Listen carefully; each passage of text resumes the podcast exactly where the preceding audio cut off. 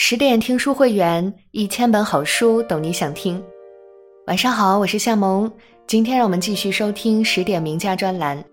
接下来要给大家分享到的是关于宋仁宗的故事，作者零零七，一起来听。一部《清平乐》让宋仁宗赵祯被大家广为熟悉。在此之前，人们对他的印象不过是庸常无能之君。他文没有宋徽宗多才多艺，武没有宋太祖能征善战，治世也比不上前朝的贞观开元，连那些民间的风流韵事也没有他的身影。然而，就是这么一个没有什么存在感的皇帝，却被评为中国历史上最好的一个君主。仁宗在位的四十二年里，天下太平，国家富庶。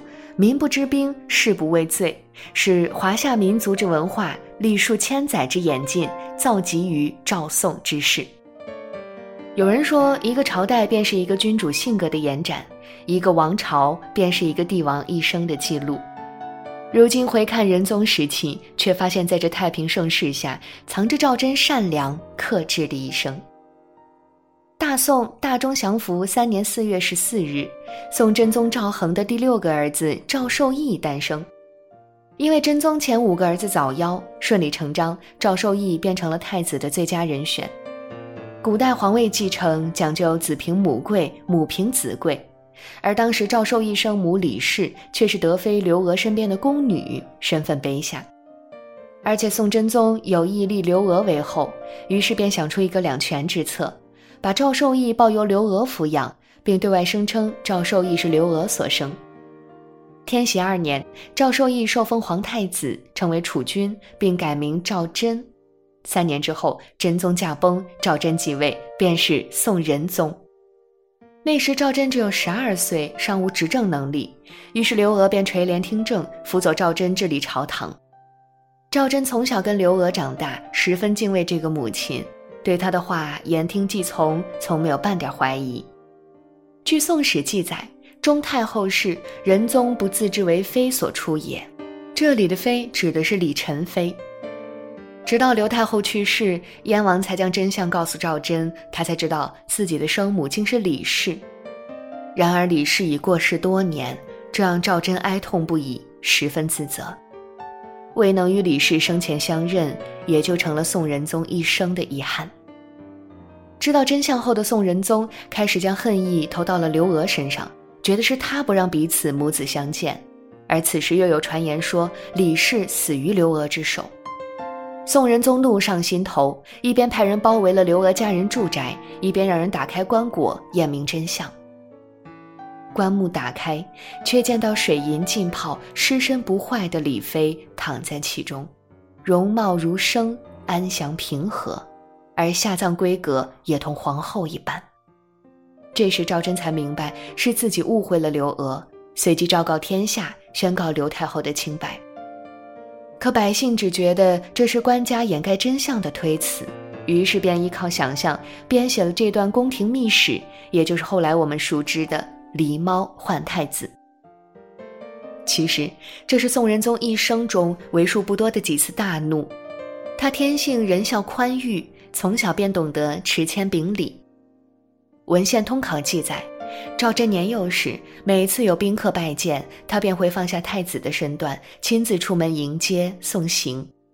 执政后的宋仁宗依旧对所有人都以礼相待，他的仁慈宽厚使众大臣心生温暖。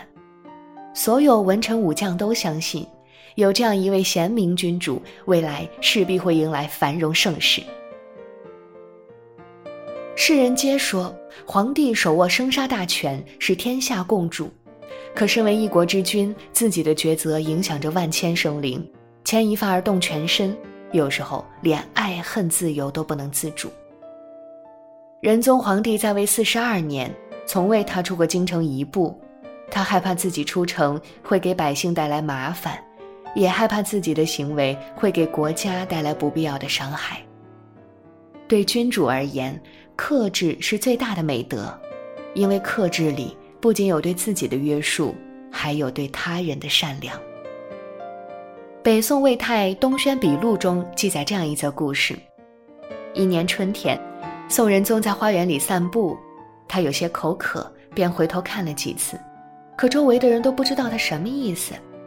直到回到宫里，宋仁宗才对嫔妃说：“我好渴，快去拿水。”嫔妃不解，明明外面有水，为什么非要忍住回来才喝？宋仁宗说道：“我回头看了好几次，也没找到掌管茶水的人。若当时询问他，必定要被怪罪，所以我就忍着回来了。”为满足一己私欲而肆意妄为的皇帝很多。但像仁宗这样体谅他人甚至委屈自己的君王却实属罕见。《宋会要赍稿》中还记载了这么一件事：楚王宫失火，宋太宗决定扩充工程，于是下了诏书，提出建设规划，让殿前都指挥使等人设计测绘图纸。不久，图纸画了出来，太宗一看要拆迁太多民居，便又于心不忍。下诏停止扩修工程的计划，于是北宋就有了有史以来最小的皇宫，仅仅相当于一个节度使的府邸。宋仁宗并不是在乎口欲物欲之人，他从小到大接受的教育便是如何成为一代明君。自己任何的欲望冲动都要为这个前提让路。宋仁宗喜欢音乐，却害怕表现得太过热情而让群臣失望。所以只能借着改革雅乐的名义投身其中，他不忍因为自己的热闹打扰到百姓快活，于是宫中只能冷冷清清，任由民间宴乐之声传入宫中。他不忍因为自己口腹之欲而影响后世子孙，于是便只能忍着自己的欲望，不去想日日夜夜惦记的羊肉。所有的帝王都是为了自己而活，只有宋仁宗是为了他人。百姓苍生而活，这是他的善良，也是他的智慧，是他的本分，也是他的用心。这份仁，这份克制，让所有人看到了宋仁宗身上的光辉之处。无数仁人志士都向着宋仁宗靠拢，不求名留千古，只是想为这天下尽一份微薄之力。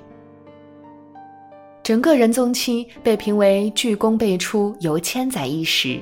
尤其是嘉佑二年的科举选拔，更是被称为自科举制诞生以来的千年科举第一榜。那一届主考官是欧阳修、苏轼、苏辙、曾巩，理学家张载，未来西风变法中的骨干吕惠卿和邓婉，文武双全的王绍，皆在那次科举中脱颖而出。贤臣名士集聚朝堂，与宋仁宗共治天下，这恐怕也是读书人最为辉煌的时刻了。宋仁宗心性恬淡，对权力名誉看得极轻，只要有真才实学，哪怕是侮辱过自己的人，要委以重任。苏轼的弟弟苏辙考取进士时，道听途说，便在试卷里写下侮辱仁宗的话语，考官们看后都非常愤怒，打算给苏辙治罪。但宋仁宗听说此事后，却说：“朕设立科举考试，便是要这直言之事。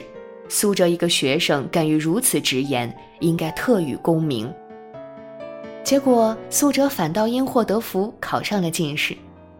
朝堂之上，宋仁宗为了监督百官和约束自己，设立了台谏制度，只要有所矛盾，台谏官便可以直言以对，纠谈过错。虽然各朝各代都有御史言官，可多为天子耳目，是帝王平衡朝堂变化的一种手段。可在仁宗时期，台谏官不再是朝廷附属，而是一个与朝廷平行的机构，这也赋予了他们直面皇帝的权利。宋朝李纲曾在《上渊圣皇帝失言封事》中讲到：“立乎殿壁之间，与天子争是非，台谏也。”敢和皇帝在大殿之上争论还不用担心后果的，想必也只有宋仁宗一朝了。宋仁宗不仅对自己百姓下属行事体贴，对邻国君王也是心怀敬意。一零五七年秋，辽朝派朝使见宋仁宗，并求取赵祯的画像一幅。朝臣担心画像会被辽人使用巫蛊之术诅咒，纷纷建议拒绝这个请求。可宋仁宗赵祯却十分相信辽主为人，便同意将自己的画像赠送给辽国。辽道宗耶律洪基为迎接画像，罢朝三日，沐浴更衣。当他见到宋仁宗画像后，连忙叩拜，并对左右说：“我若生在大宋，愿意为大宋天子做一马夫，保护他的周全。”辽国皆被仁宗德行所征服。宋仁宗去世后，讣告送到辽国后，严谨之人无远近，皆苦。世人皆说宋仁宗赵祯性格平平，功绩平平，既没有流芳百世的赫赫战功，也没有挑动人心的机变权谋。可正是这么一个平平无常的君王，却缔造出了天水一朝的繁荣盛世。《大学》中讲到。为人君止于仁，即为人之君的最高境界就是仁。宋仁宗一生温厚善良，克己复礼，生怕因为自己的原因而牵连他人。为了天下太平，他忍得了臣下的无礼，听得进逆耳的忠言，甚至愿与士大夫共治。为了百姓安康，他设立宽恤民利司，支持范仲淹庆历新政，只愿改正国家的弊端。有人说他软弱无能，守成有余，进取不足，可苏轼却评价他：天容玉色，人皇情种。宋仁宗一生惦念的，从不是权力欲望的掌控、君临天下的威风，而是求人得人、富无怨怼的幸福。制度在他看来不过是让人民幸福的手段，皇权在他眼中也不外平衡矛盾的工具。他看似权力被士大夫瓜分，却依靠着自己的智慧左右着朝堂政策的走向；他看似从不乾纲独断、耳根极软，却依靠自己的能力让国家蒸蒸日上。